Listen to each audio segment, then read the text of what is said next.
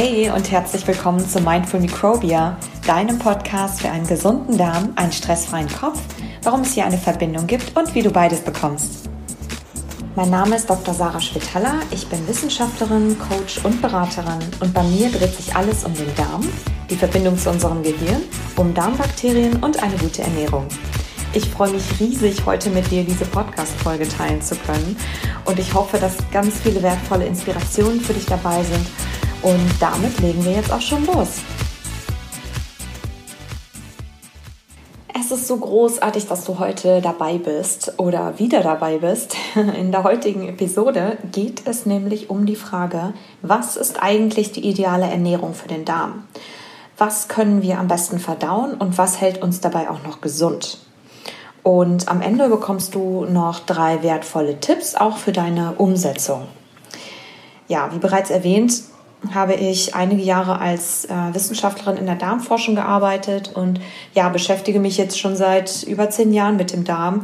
Mich fasziniert dieses Organ einfach total und ich möchte einfach mit meiner Arbeit vor allem für das Thema Darmgesundheit sensibilisieren und ähm, vor allem allen Menschen helfen, die Probleme mit dem Darm haben, was mittlerweile in Deutschland alleine schon 10 bis 50 Prozent der Bevölkerung betrifft. Und ja, ich kann mich da selbst auch einreihen, weil ich ähm, sehr lange Probleme mit ähm, äh, ja, verschiedenen Dingen hatte oder sehr lange Zeit äh, Probleme hatte ähm, und zeitweise wirklich fast nichts vertragen habe. Das äh, habe ich allerdings mittlerweile so gut im Griff und so, dass ich wirklich alles vertrage und so selten Probleme habe. Und wenn, dann weiß ich eigentlich genau, was ich tun muss und vor allem auch, woher es kommt. Ähm, die Ursachen von Darmproblemen, die am Ende zu chronischen Krankheiten halt führen können, fangen in der Regel eben bei der Art der Ernährung an, aber eben nicht nur. Auch deine äh, Lebensgewohnheiten, Stress und deine Psyche spielen eine sehr große Rolle dabei. Da kann ich selbst auch ein Liedchen von singen. Das merke ich bei mir auch, wenn ich gestresst bin oder stressige Phasen habe, dass dann einfach der Darm auch leichter gestresst ist. Ähm, das ist halt natürlich normal. Man muss einfach nur damit oder lernen, damit umzugehen.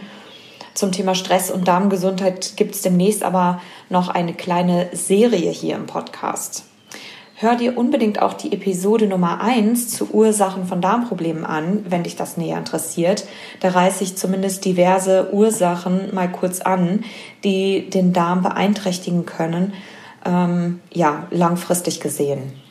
Also die Frage für die heutige Podcast-Folge ist, was ist eigentlich die ideale Ernährung für uns und warum vertragen wir eigentlich manchmal scheinbar ganz normale Dinge oder unser ganz normales Essen nicht mehr so gut. Und da habe ich mir heute ähm, zwei Dinge überlegt, die ich gerne mit dir besprechen möchte, die auf jeden Fall den größten Anteil dabei haben. Und das erste ist die Zusammenstellung und die Basis unserer heutigen Ernährung. Und das zweite ist die Art der Zubereitung unserer Mahlzeiten. Ja, also zwei Dinge, die ganz wichtig dabei sind. Und ich will dir auf jeden Fall heute auch drei Tipps da, dazu mitgeben, wie du beides ähm, unkompliziert optimieren kannst. Und erstmal gucken wir uns jetzt aber im Detail ja, diese beiden Punkte an. Zum ersten Punkt, was ist äh, mit, der, mit der Frage, was ist die ideale Zusammenstellung unserer Ernährung und was soll ich eigentlich essen, um mich richtig ernähren zu können und damit es mir auch noch gut dabei geht. Hm, da muss man sich, da muss man, glaube ich, ein bisschen weiter ausholen. Also wir leben heute ja in so einer Überflussgesellschaft. Überall gibt es was zu essen. Man könnte sich konstant durchfuttern, wie im Schlaraffenland. Und ja, durch das Überangebot haben wir einfach so ein bisschen verlernt, richtig auf den Körper zu hören. Ja, zum einen, wann wir Hunger haben, aber auch, was der Körper dann wirklich braucht. Und dann nehmen wir uns auch noch wenig Zeit zum Essen oder zum Überlegen, was wir brauchen und tendieren eben dazu, zum Falschen zu greifen oder zum nächstbesten zu greifen, was vielleicht nicht die optimale, ähm, ja, die, die optimale Option gerade für uns ist. Das führt am Ende zu Problemen und wir denken eben mit einer Diät oder einer, einer speziellen Ernährungsform geht es uns dann vielleicht besser. Und es gibt so viele verschiedene Diäten und restriktive Ernährungsweisen da draußen, wie Rohkost, Paleo, vegan, vegetarisch, ketogen und so weiter. Überall geht es aber am Ende um dasselbe und mit demselben Ziel. Wir wollen uns wieder besser fühlen, wir wollen weniger Verdauungsprobleme haben, wir wollen gesünder sein, länger leben und mehr Energie haben. Und egal welche Diät oder, oder wie auch diese ganzen Ernährungsformen alle heißen mögen, am Ende kommt es eben aufs Gleiche hinaus oder läuft es aufs Gleiche hinaus, nämlich darauf, wieder zu einer möglichst natürlichen, ursprünglichen, vollwertigen und ausgewogenen Form der Ernährung zurückzufinden. Und im Grunde brauchen wir eigentlich diese ganzen Dogmen gar nicht. Wir müssen dem Baby also keinen Namen geben, wenn wir das Prinzip einer guten Ernährung kennen und lernen darauf zu hören, was der Körper braucht, ähm, damit einfach unsere ganze Maschinerie am Laufen bleibt und wir eben die Energie haben, die wir benötigen und uns dabei auch gut fühlen. Und Ernährung kommt ja im Grunde vom Wort nähren. Also wir müssen essen, damit unsere Zellen mit Nährstoffen versorgt sind. Wir müssen sie also unsere Zellen ernähren, damit wir daraus Energie, damit wir Energie bekommen und herstellen können, um leben zu können. Damit also unsere Organe ähm, funktionieren und äh, unser Stoffwechsel richtig funktioniert. Das ist halt die Grundlage unseres Lebens. Dazu müssen wir uns natürlich fragen, was braucht eigentlich der Körper wirklich? Und was kann unser Darm gut verdauen? Für welche Ernährung sind wir von Natur aus wirklich gemacht? Und dazu machen wir jetzt einen ganz kleinen Exkurs in unseren Darm und in unsere Menschheitsgeschichte, die, äh, und zwar in die Zeit, wo es noch keine Industrie und kein Fastfood gab. Und ähm, genau, das ist vor ungefähr 100.000 Jahren. Ähm, und zu dieser Zeit gab es schon unsere Spezies, also der Homo sapiens, der moderne Mensch, ähm, der damals dann fertig erschaffen war, so wie du und ich heute auch sind. Und der Homo sapiens sah damals schon so aus wie wir, heute auch. Und auch alle Organe ähm, haben schon genau, sahen genauso aus und funktionierten auch genauso schon wie heute. Und damit auch der Darm und unser ganzes Verdauungssystem. Und dann bekam der Homo sapiens, also vor 100.000 Jahren, Hunger und begab sich auf die Suche nach etwas Essbarem. Etwas, was ihm schmeckte, ihn nährte, ihm genug Ener Energie gab, um voller Energie sein Leben zu leben. Und er probierte alles, was die Natur hergab und was ihm gut bekam. Und so fand er Nüsse und Urkörner, Samen und Beeren, Früchte und Wurzeln und Wurzelgemüse. Ähm, was ihm alles gut bekam und ähm, was er sehr gut verdauen konnte. Und wenn er davon mal nichts finden konnte, dann aß er Blätter und Pflanzenteile. Und alle paar Monate gab es vielleicht ein kleines Stück von einem, von einem Tier oder vom Fleisch, was er erlegt hatte. Er lebte gesund und munter und chronische Krankheiten und Verdauungsprobleme waren ihm fremd. Diese Geschichte könnte ich jetzt noch bis ans heutige Jahrtausend weiterspinnen, bis zum heutigen Tag. Im Schnelldurchlauf hört sich das vielleicht so an, er entwickelte sich weiter und die Essgewohnheiten des Menschen änderten sich damit. Und auf einmal wurde der Homo sapiens chronisch krank und er entwickelte verschiedenste Darmprobleme. Und die Frage ist jetzt natürlich, warum das? Wie kommt es denn dazu? Offenbar haben wir uns also eine Ernährung angewöhnt, die nicht ganz natürlich für uns ist, weil unser Verdauungssystem darauf nicht ausgelegt ist und daher viele Produkte, ähm, die wir heute haben, im, im Laden kaufen können, schwerer verdaulich sind und uns dann am Ende chronische Beschwerden verursachen, ob es jetzt Verdauungsprobleme sind oder auch Krankheiten am Ende. Und dafür gucken wir uns mal ganz kurz das Verdauungssystem an. Der Magen-Darm-Trakt ist bei Tieren, und wir sind ja auch Tiere, je nach Nahrung ganz ähm, verschieden aufgebaut. Und zwar gibt es ja Fleischfresser, Pflanzenfresser, Fruchtesser und Allesfresser. Und Fleischesser haben zum Beispiel einen ziemlich flachen Magen und ähm, einen kurzen Dickdarm. Dafür dominiert dann eher der Dünndarm. Bei Pflanzenessern hingegen ist der Dickdarm länger, damit eben viel Fläche da ist, um ähm, Kohlenhydrate besser zu verdauen aus den Pflanzen. Ähm, und im Dickdarm sind ja auch ganz viele Darmbakterien, die wir eben brauchen, um die Kohlenhydrate zu verdauen. Und Kohlenhydrate brauchen auch mehr Zeit für die Verdauung als zum Beispiel Fleisch. Deswegen die unterschiedliche Darmlänge. Und ähm, bei den Fruchtessern ist so die Länge ungefähr zwischen dem der Pflanzenesser und zwischen dem der, der Fruchtesser. Und wenn wir uns das Gebiss auch mal angucken, ist es auch sehr unterschiedlich. Also ein Fleischfresser hat zum Beispiel ziemlich große Eckzähne, um eben Fleisch reißen zu können und äh, auch so scherenartige ähm, scharfe Backenzähne. Und das hat zum Beispiel der, der Mensch gar nicht. Der Mensch ist also kein Fleischesser äh, oder beziehungsweise kein, kein Fleischfresser per se, weil eben kein einziger Zahn in, in seinem Gebiss eigentlich darauf hindeutet, dass er jemals äh, Fleisch als, ein, als seine Grundnahrung ähm, zu sich genommen hat. Und außerdem kaut der Mensch ja auch. Und das ist auch unnatürlich für, für Fleischkonsum, weil Fleischnormale oder Fleischfresser eben nicht kauen können, sondern das Fleisch eben in mundgerechte Stücke reißen und das dann runterschlucken. Außerdem, außerdem sind, äh, ist der Zahnschmelz bei, ähm, bei den Menschen deutlich härter, was darauf hindeutet, dass äh, sie auch härtere Nahrungsmittel ähm, ursprünglich gegessen haben, äh, also um die zu verkleinern, wie zum Beispiel eben Nüsse, Samen oder auch Wurzeln. Während bei Fleisch, bei den Fleischfressern, die einen relativ dünnen Zahnschmelz haben, weil da eben gar nicht, gar keine harten Stücke verdaut werden äh, müssen. Genauso wenig ähm, ist der Mensch ein Allesfresser, weil ihm nämlich auch ähm, im Gebiss bestimmte Zähne fehlen, gerade so im vorderen Bereich, um eben auch ähm, Fleisch zu verdauen. Das ist so wie beim, wie beim Schwein zum Beispiel. Das Schwein ist ein Allesfresser.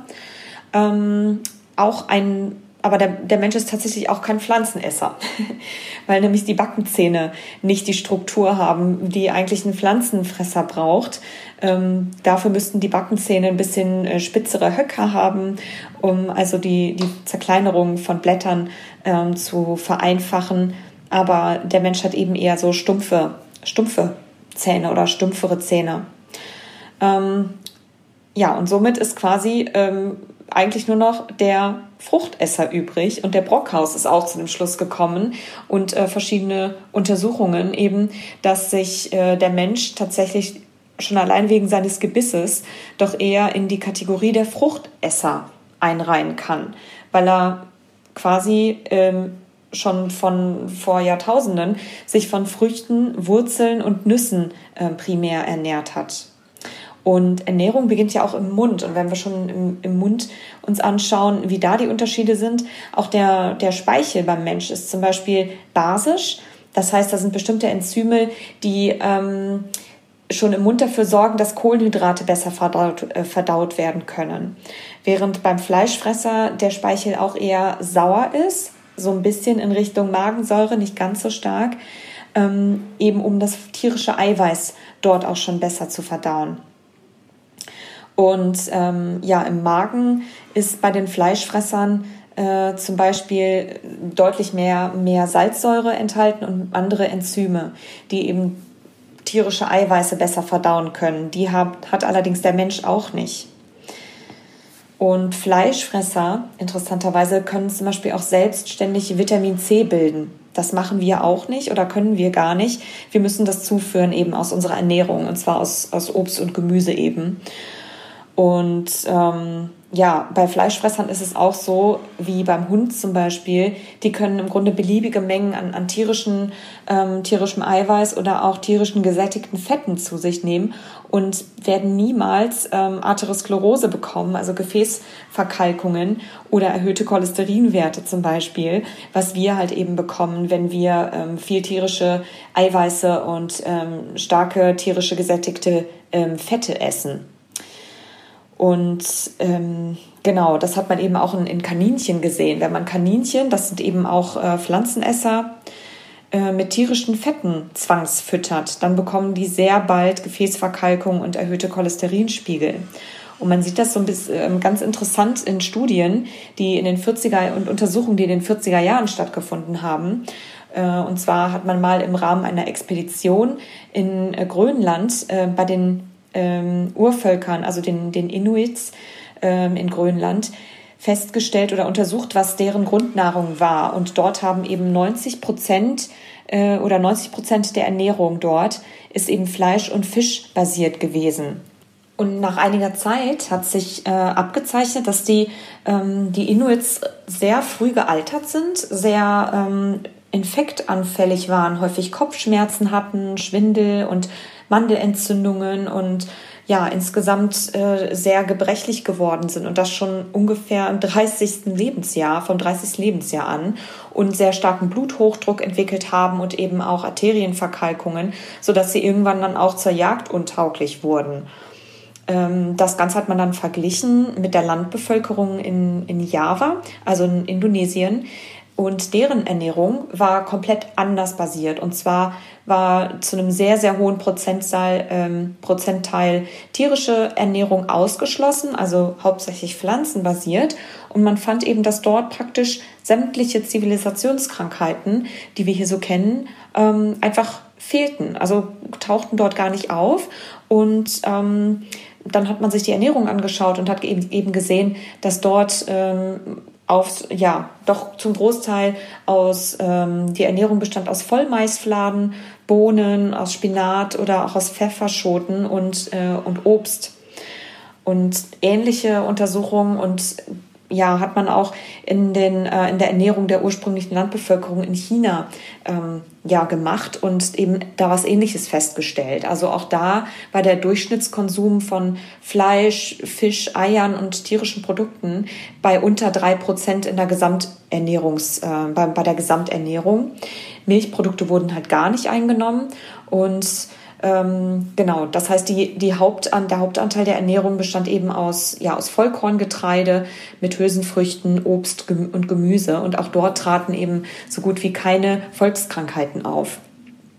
Also sämtliche Untersuchungen von Urvölkern haben ergeben, und das hat man auch noch in anderen Urvölkern eben festgestellt, dass äh, Menschen, die sich in erster Linie oder dass Menschen sich insgesamt in erster Linie von Früchten, Samen und Wurzeln ernährt haben, in der, ja, in der zweiten Linie dann von Blättern und Pflanzenteilen und nur zu einem sehr geringen Anteil und sehr, sehr selten von Tieren und tierischen Produkten.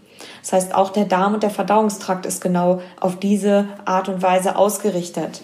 Und ja, diejenigen Völker, die sich halt aufgrund ihrer natürlichen Umgebung hauptsächlich von tierischen Nahrungsmitteln ernährt haben, hatten eben ganz, ganz deutliche Einschränkungen im Gesundheitszustand. Die sind also sehr viel stärker gealtert und hatten sehr viel häufiger ähm, Volkskrankheiten und äh, chronische ähm, Beschwerden. Und das erklärt wahrscheinlich eben auch, warum wir heute in der heutigen Zeit sehr häufig mit chronischen Krankheiten zu tun haben, viele Verdauungsprobleme bekommen, ähm, weil wir eben das nicht mehr richtig oder das nicht richtig verdauen können, was wir uns heute oder was wir heute als standardmäßige Ernährung betrachten oder bezeichnen. Und ja, man kann sich, wir können uns das selbst einfach nur immer vor Augen führen, wenn wir unsere Ernährung heute mal anschauen. Ja, wie viel Obst Vollkorn oder Nüsse hast du zum Beispiel heute schon gegessen ähm, im Vergleich zu, zu dem, was du, ähm, ja, was heute vielleicht als Standard betrachtet wird, also eher Weißmehlprodukte oder tierisch basierte Produkte oder eben auch sehr stark industriell verarbeitete Produkte, die vielleicht der Natur oder unserer Natur als Mensch, als, als Fruchtver äh, Fruchtesser gar nicht unbedingt gerecht werden. Ja, jetzt kommen wir zum zweiten Punkt, ähm, der Zubereitung unserer, unserer Nahrung oder unserer Mahlzeiten. Und ein zweiter Grund, warum unser Darm häufig eben gereizt reagiert, ist eben nicht nur das, was wir oben rein tun, sondern auch, wie wir es zubereiten. Wir essen häufig Sachen, ähm, die sehr, sehr schnell äh, oder eilig zubereitet sind oder Dinge, die roh sind oder kalt, ähm, was am Ende zu, zu Beschwerden führen kann. Und ja, das alle Beschwerden sind im Grunde Zeichen ähm, und ja, Zeichen einer, einer Rebellion kann man so betrachten oder so sagen, ähm, des Darms, dass ihm irgendwas nicht gefällt, was man halt ihm, was man ihm zu essen gibt und so, dass er eben viel Arbeit und, und Energie braucht, um das Ganze auch verdauen zu können. Und die Zeit geben wir dem Darm aber gar nicht, um diese Mehrarbeit leisten zu können, weil wir halt häufig sehr beschäftigt sind, sehr gestresst sind und dann auch die Verdauung sowieso nicht so gut funktioniert. Und am Ende kommt es dann eben zu Unverträglichkeiten, weil einfach die Verdauungsenzyme im Darm nicht richtig arbeiten können, wenn einfach die Bedingungen nicht stimmen. Ähm, das kann schon anfangen beim falschen Frühstück, dass der Darm häufig morgens schon mit, mit einem Brötchen oder einem kalten Müsli herausgefordert ist und auch überfordert wird und viel Zeit einfach zum Verdauen braucht. Und ja, wie du, wie du diese Punkte jetzt ändern kannst oder was du vielleicht daran überhaupt ändern kannst und wie du morgen schon mit dem richtigen Frühstück starten kannst, das erfährst du jetzt in meinen drei Tipps. Mein erster Tipp an dich, ähm, um deine ideale Ernährung für dich zu finden und auch dran zu bleiben, wäre, ähm, wähle auf jeden Fall eine mindestens 70 bis 80 prozentige pflanzlich basierte Ernährung. Also bestehend im Grunde aus Vollkorn, aus Nüssen, Früchten und, und Gemüse. Wir erinnern uns daran, dass das ähm, anatomisch unser Darm am besten verdauen kann und dass wir eben Fruchtesser sind. Und du kannst dir deinen Teller so ein bisschen vorstellen wie so eine Uhr, den du eben zwischen ja, 11 bis äh, oder 1 bis, bis 11 Uhr im Uhrzeigersinn gesehen, also ungefähr 80 Prozent des Tellers, so mit, mit buntem Gemüse und Obst und Vollkornprodukten als, als Beilage und vielleicht eine Handvoll gerösteter Nüsse ähm, ja, bestreust. Und ähm, wenn du möchtest und nicht darauf verzichten kannst, dann kannst du auch natürlich ab und zu auch äh, tierische Produkte äh, mitessen oder eben den Rest mit tierischen Produkten auffüllen. Ähm, genau, also es geht hier nicht darum, irgendetwas zu verbieten oder dass man sich irgendwas verbietet oder von heute auf morgen radikal umsteigen muss, wenn man das eigentlich gar nicht unbedingt möchte. Ähm, das ist auch nicht besonders nachhaltig meistens, sondern ja, man muss es natürlich wollen und sich die Folgen einfach oder der Konsequenzen auch bewusst sein, ähm, was es eben bedeutet, ja, diese Art von Ernährung beizubehalten. Und es ist deswegen halt empfehlenswert, einfach nach und nach umzustellen oder umzusteigen, wenn man das gerne möchte. Und vor allem ist es halt auch so, dass eine, eine sehr krasse Ernährungsumstellung, wenn man vorher zum Beispiel sehr fleischbasiert gegessen hat und ja wenig vollwertbasiert, zum Beispiel der Magen-Darm-Trakt sich da auch erstmal dran gewöhnen muss. Also eine schrittweise Umstellung ist da auf jeden Fall empfehlenswert. Aber zumindest kannst du dir das wirklich bei dem, bei dem Teller wie so eine Uhr vorstellen. Bei jeder, bei jeder Mahlzeit, die du halt die zubereitest, dass du deinen dein Teller ungefähr mit diesen Verhältnissen befüllst. So 80, 20 ist da wirklich eine ganz gute, ganz gute Regel. Also 80 Prozent Gemüse, und Vollkorn und dann vielleicht, wenn du möchtest, etwas tierisches und dann später kannst du es auch noch weiter reduzieren. Ähm, also ich will hier gar nicht, äh, wie gesagt, auf eine dogmatische, vegetarische oder vegane Ernährung plädieren. Also ich bin zwar selbst Veganer, aber ähm, ich bin einfach für eine Ernährung, die dir und allen Menschen hilft, sich besser zu fühlen, gesünder zu werden und ja, einfach wieder zu einer Ernährung zurückzufinden, die einem wirklich gut tut, ja, und einem einfach auch Energie gibt und äh, gesund hält vor allem, ja. Und das sind in der Regel ja, das Vollkorn, Früchte und Nüsse. Und die enthalten uns, die enthalten eben auch alle Nährstoffe, die wir brauchen und die uns gesund halten und eben nicht, äh, nicht schädigen. Und ja, du könntest jetzt natürlich argumentieren, hm, naja, wir brauchen ja doch dieses äh, Vitamin B12. Ähm, aber das können wir uns natürlich jetzt auch mal genauer anschauen. Also Vitamin B12 ist tatsächlich oder kann tatsächlich vom Menschen nicht selbst gebildet werden, aber er kann es speichern über einen längeren Zeitraum und zwar von so drei bis sechs Monaten ungefähr, bevor Mangelerscheinungen auftreten. Das erklärt wahrscheinlich, warum man vor 100.000 Jahren vielleicht ein, zweimal im Jahr Fleisch bekommen hat oder Fleisch gegessen hat. Ähm, ja, woran sich der Körper einfach angepasst hat, dass er so eine lange Speicherfähigkeit hat. Also alles, was an Vitaminen ähm, benötigt wird und auch dieses Vitamin ist in der Regel immer in Spuren ähm, auf jeden Fall äh, oder braucht man in der Regel sowieso nur in Spuren und ähm, Deswegen ist es bei diesem Vitamin einfach so, dass wir es auch über eine längere Zeit speichern können. Und es ist auch so, dass wir nach einer Weile, wenn wir gar kein Fleisch mehr essen, ähm, sich der Körper auch daran gewöhnt, dass unsere Darmbakterien tatsächlich Vitamin B12 selbst herstellen können. Vorausgesetzt natürlich, wir haben eine gesunde Darmflora. Und wir haben auch die Möglichkeit, ähm, über Algenprodukte wie Chlorella und so weiter ähm, Vitamin B12 zu bekommen. Aber zu diesen Dingen gibt es noch Studien, ähm, die genau ja, bestimmen oder festlegen und, und messen können, wie viel und ähm, wie verwertbar einfach auch das, das Vitamin B12 dann für den Menschen ist. Aber prinzipiell ist es so, dass er eigentlich wirklich mit, mit winzigen Spuren davon auskommt und auch über eine sehr lange Zeit. als Richtwert kann man sich einfach immer prinzipiell sagen, je mehr pflanzlich und je, je mehr pflanzlich du auf dem Teller hast, desto besser für dich. für dich und für deine Verdauung und natürlich auch für deine Lebenszeit am Ende. Das hat zumindest halt die Essenz, ähm, ja, oder ist zumindest die Essenz aus zig Studien und Untersuchungen. Man hat zum Beispiel mal eine Studie gemacht, in der Vegetarier, die also über eine lange Zeit Vegetarier waren, auf eine Diät gesetzt worden sind, in der einmal die Woche Fleisch vorkam. Und dadurch hat sich auch nach einiger Zeit bei diesen Vegetariern, die dann auf einmal Fleisch aßen, das, ähm, ja, das Risiko für Herzerkrankungen um das anderthalbfache erhöht das Doppelte und das Diabetesrisiko ist fast aufs Doppelte gestiegen und die Leute hatten auf einmal auch dreimal mehr Gewicht als äh, ein durchschnittlicher Vegetarier und als sie auch vorher hatten. Und außerdem hat sich noch deren Lebenserwartung um fast vier Jahre verkürzt und das durch einmal Fleischkonsum pro Woche. Also man sieht, was das schon für, für Effekte haben kann.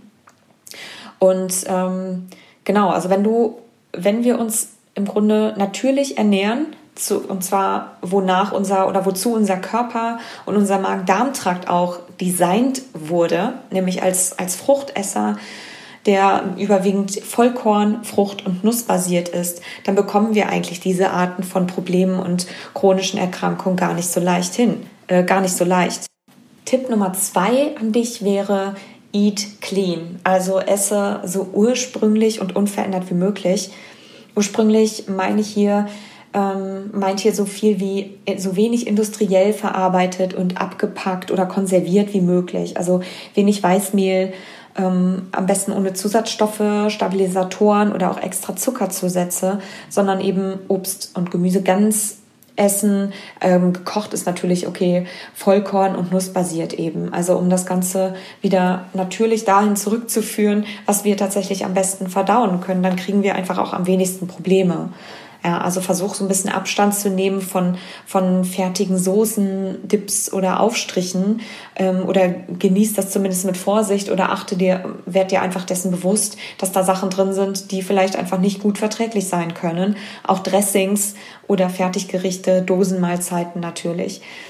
Ähm, du kannst dich natürlich auch gut vorbereiten, wenn du, wenn du zum Beispiel so einen, einen, Wochenplan machst. Das mache ich immer ganz gerne, wo man sich so ein paar Notizen machen kann, was man die Woche essen möchte. Und auch wenn man viel unterwegs ist oder wenn man wirklich viel auswärts ähm, unterwegs ist und sich irgendwie über Tag verpflegen muss, man kann ganz tolle Sachen vorbereiten, die auch super schnell gehen. Also ich mache zum Beispiel ganz gerne so Hummus aus, aus Kichererbsen oder aus Linsen, was man eben ganz, ganz schnell zubereiten kann innerhalb von ein paar Minuten und sich super als Aufstrich oder als, als Dip eignet. Ähm, auch zum Mitnehmen halt mit Sauerteigbrot oder auch mit Gemüse dazu. Also total super. Und was man auch gut vorbereiten kann, ist zum Beispiel Reis oder Quinoa, was man vorkochen kann für zwei bis drei Tage. Ich weiche das dann immer am Vorabend ein, dann verkürzt sich auch am nächsten Tag die Kochzeit und außerdem ist das Getreide dann auch viel verträglicher. Und ähm, ja, man kann sich auch die Arbeit erleichtern, das mache ich total gerne. Gemüse einfach in den Ofen legen, das röstet sich im Grunde von selbst, während man einfach was ganz anderes macht nebenher. Und ja, mit ein bisschen Olivenöl und äh, Kräutern ist das eine super Beilage für Suppen, Salate oder auch Pasta und Reis. Und ja, auch bei Haferflocken oder Buchweizen, die weiche ich immer am Abend vorher ein. Dann ist das Getreide viel verträglicher für den Darm, als wenn man das am nächsten Morgen zubereitet, weil es dann im Grunde roh ist. Und selbst wenn man es da kurz aufkocht, dann braucht es aber relativ lange, um das wirklich verträglich zu machen. Also ich empfehle da wirklich, dass alle Formen von Getreide, also Reis, Quinoa, Haferflocken, Buchweizen abends einzuweichen und am nächsten Tag einfach zu kochen. Das verkürzt einfach die Kochzeit und macht es extrem verträglich. Und ähm, genau, da, dadurch geht einfach auch alles ein bisschen schneller. Es erfordert etwas Planungszeit, aber man gewöhnt sich auf jeden Fall dran und es macht es wirklich sehr verträglich. Und mein dritter und letzter Tipp an dich ähm, ist äh, für die Zubereitung deiner Nahrung und ähm, deiner Mahlzeiten und zwar esse und trinke regelmäßig und so oft es geht warm. Und zwar auch schon zum Frühstück. Und das auch im Sommer. Ja, das ist ein Tipp aus der chinesischen Medizin. Vor allem morgens nach dem Aufstehen und zum, zum Frühstück ist das ziemlich wichtig, ähm, weil das aktiviert nämlich den äh, Magen-Darm-Trakt und alles warme Essen im Grunde und auch warme Getränke, ähm, das aktiviert also nicht nur den Darm, sondern erleichtert dem Darm, auch die Verdauungsarbeit, weil er weniger Energie benötigt, um die Nahrung eben zu zerkleinern. Das beschwert dann eben nicht so stark, das Völlegefühl ist nicht da und du bekommst allgemein einfach weniger Probleme mit der Verdauung am Ende des Tages auch. Also weniger Blähbauch, ähm, Verstopfung oder auch Durchfall. Und ähm, ja, ideal ist eine Suppe, auch zum Frühstück schon. Oder du kannst auch, wenn du es ein bisschen eher süßer magst, zum Beispiel ein, ähm, ein Porridge, was du abends oder über Nacht einweißt, am nächsten Morgen nochmal aufkochst für ein paar Minuten mit heißer Pflanzenmilch und vielleicht ein bisschen Obst drauf und ein paar Nüssen, dann hast du ein super, ein super Frühstück oder eine super Grundlage. Also ich empfehle auf jeden Fall, das Getreide ähm, einzuweichen über Nacht und am nächsten Morgen nochmal heiß aufzukochen. Du wirst also insgesamt eine verbesserte Verdauungsleistung haben und du wirst erstens nicht so schnell müde, weil du eben weniger Energie zum Verdauen brauchst. Das heißt, du bist automatisch energiegeladener für, für andere Dinge. Und ähm, ja, wie gesagt, du bekommst weniger Verdauungsprobleme. Und Suppen, Currys und warmes Essen sind eigentlich auch schon ja die Grundlage in anderen Kulturen zum Frühstück ähm, seit ja seit Jahrhunderten im Grunde. Also in, in China, in Indien, allgemein in Asien oder auch in Südamerika wird das wird das sehr sehr sehr sehr häufig auch heute noch praktiziert. Ähm, die wissen halt irgendwie, was gut ist. Ja, und auch die Suppe vor dem Essen bei, bei Großmutter hat irgendwo seinen Sinn, weil nämlich dem Darm ähm, die Verdauungsarbeit dann erleichtert wird für das, auf, für das anschließende Essen, also des Salates oder das, der Hauptmahlzeit, die halt danach kommt. Der Darm ist und der Magen ist schon ein bisschen aufgewärmt und das heißt, der braucht einfach weniger, weniger Energie. Und das ist eigentlich auch gar nicht so aufwendig, auch morgens schon warm zu essen. Du kannst im Grunde Sachen am Vortag vorbereiten, am Abend zum Beispiel und morgens einfach schön aufwärmen. Oder du kannst auch am Morgen Gemüse oder Reis als Suppe köcheln lassen, während du meinetwegen ins Bad gehst gerade. Und auch wenn du viel unterwegs bist, lässt sich das ganz gut vereinbaren, ja. Du kannst also easy ein Porridge abends vorbereiten und am nächsten Tag zum Beispiel mit heißer Pflanzenmilch aufgießen und ähm, ja, notfalls mit, mit, mit heißem Wasser, dass du das Ganze schön anwärmst. Ähm, das geht im Grunde auch überall, ja, im Hotel, im, im Flieger oder auch wo du sonst gerade unterwegs bist. Und ähm, ja, also alles, was warm ist, ist im Prinzip super und eine gute Grundlage für deinen, für deinen Darm. Was meist eben nicht so gut verträglich ist, ist tatsächlich, wenn man morgens schon mit Rohkost anfängt oder mit, mit kalten Smoothies, kalten Getränken oder auch ja, rohem Müsli mit, mit kalter Milch oder auch Joghurt mit, Früchte zum, mit Früchten oder nur ein Apfel zum Frühstück. Das ist meistens ein ziemlich harter, ein harter Start für, für den Darm. Ähm, weil das einfach, ähm, ja, weil das einfach für den, weil der Darm einfach da gerade nicht drauf vorbereitet ist. Das schockt den Darm im Grunde. Und das bedeutet also nach, nach längerer Zeit, dass du dann irgendwann Verdauungsprobleme bekommen kannst. Vor allem, wenn du dann eh schon einen gereizten, einen gereizten Darm oder einen empfindlichen Darm hast. So, jetzt fassen wir das Ganze am besten nochmal ganz kurz zusammen. Also Tipp Nummer eins ist, esse so viel pflanzlich und vollwertig wie möglich. Ja, wir gehören zu den Frucht- und Körnern, Körneressern. Das ist das, was unser Darm am besten ähm, vertragen kann. Wir brauchen also viele Früchte, Vollkorn und Nüsse als Basis. Stell dir dein Teller wie eine Uhr vor, auf dem die Grundlage mindestens 80 Prozent pflanzlich ist. Ähm, Tipp Nummer zwei, esse so, so ähm, ja, natürlich und ursprünglich wie möglich, also eat clean so wenig industriell gefertigt, wie es geht, mit, ähm, ja, mit wenig Zusatzstoffen, am besten gar keine. Ja, es am besten ähm, frisch und vollkornbasiert selbst machen. Ist gar nicht so schwer und Inspirationen findest du auf jeden Fall auch auf meiner Website. Da baue ich den Rezeptteil auch noch weiter aus. Und Tipp Nummer drei, starte morgens ein heißes Frühstück. Probier einfach mal was Verrücktes aus. Lass das rohe Müsli mit der kalten Milch weg und auch den Joghurt mit Obst, äh, sondern starte deinen Morgen mit einer warmen Suppe, einem Curry oder einem Eintopf vom Vortag oder einem heißen Porridge, was du abends schon mal eingeweicht hast. Mach dir einfach ein bisschen heiße Pflanzenmilch warm, geriebenes Obst, Leinsamen rein und fertig ist das. Ja, wenn du damit in den Tag startest, dann fühlt sich dein Darm einfach von vornherein schon wohl und verdaut einfach insgesamt den ganzen Tag über besser und du bist einfach dann auch energiegeladener und über einen längeren Zeitraum hinweg kannst du damit auch ja, viele Verdauungsbeschwerden ad acta legen. Ich hoffe so sehr, dass du in dieser Episode ein paar Erkenntnisse bekommen hast, ähm, womit es dir besser gehen kann und du wieder mehr Energie hast für deinen Tag und dich nicht so sehr mit deiner Verdauung beschäftigen musst. Schreib mir doch gerne unter www.drschwetala.com in den Kommentaren von dieser Folge oder auch in der Mindful Microbia Facebook-Gruppe bei meinem Account ähm, Dr. Schwetala, was du gelernt hast und wie du mit Problemen umgehst oder äh, was du in Zukunft ändern möchtest. Ich freue mich riesig, wenn du mitdiskutierst, du weiterhin dabei bleib, bleibst hier und ja, auch wenn wir uns vernetzen auf Instagram unter PhD Schwetala, also PHD Schwetala. Du kannst dir auf meiner Website ähm, auch gerne das kostenlose Buch mit Starter-Tipps für einen gesunden Darm herunterladen. Und du findest da auch ganz viele ähm, kreative, pflanzlich basierte Rezepte und noch ein paar andere spannende Artikel zum Thema Darmgesundheit. Und ja, zum Abschluss würde ich mich total freuen, wenn du mir etwas Zeit schenken möchtest, äh, ein, zwei Minuten unter dem Podcast hier auf iTunes mit fünf Sternen bewertest, damit ganz viele andere den Podcast auch hören können und ja, von dem Wissen profitieren. Und ja, wenn du den auch vielleicht teilen magst mit deinen Liebsten, deinen Bekannten oder deinen Freunden. Und ja, jetzt wünsche ich dir noch einen wunderschönen Tag. Alles Liebe und bis nächste Woche, deine Sarah.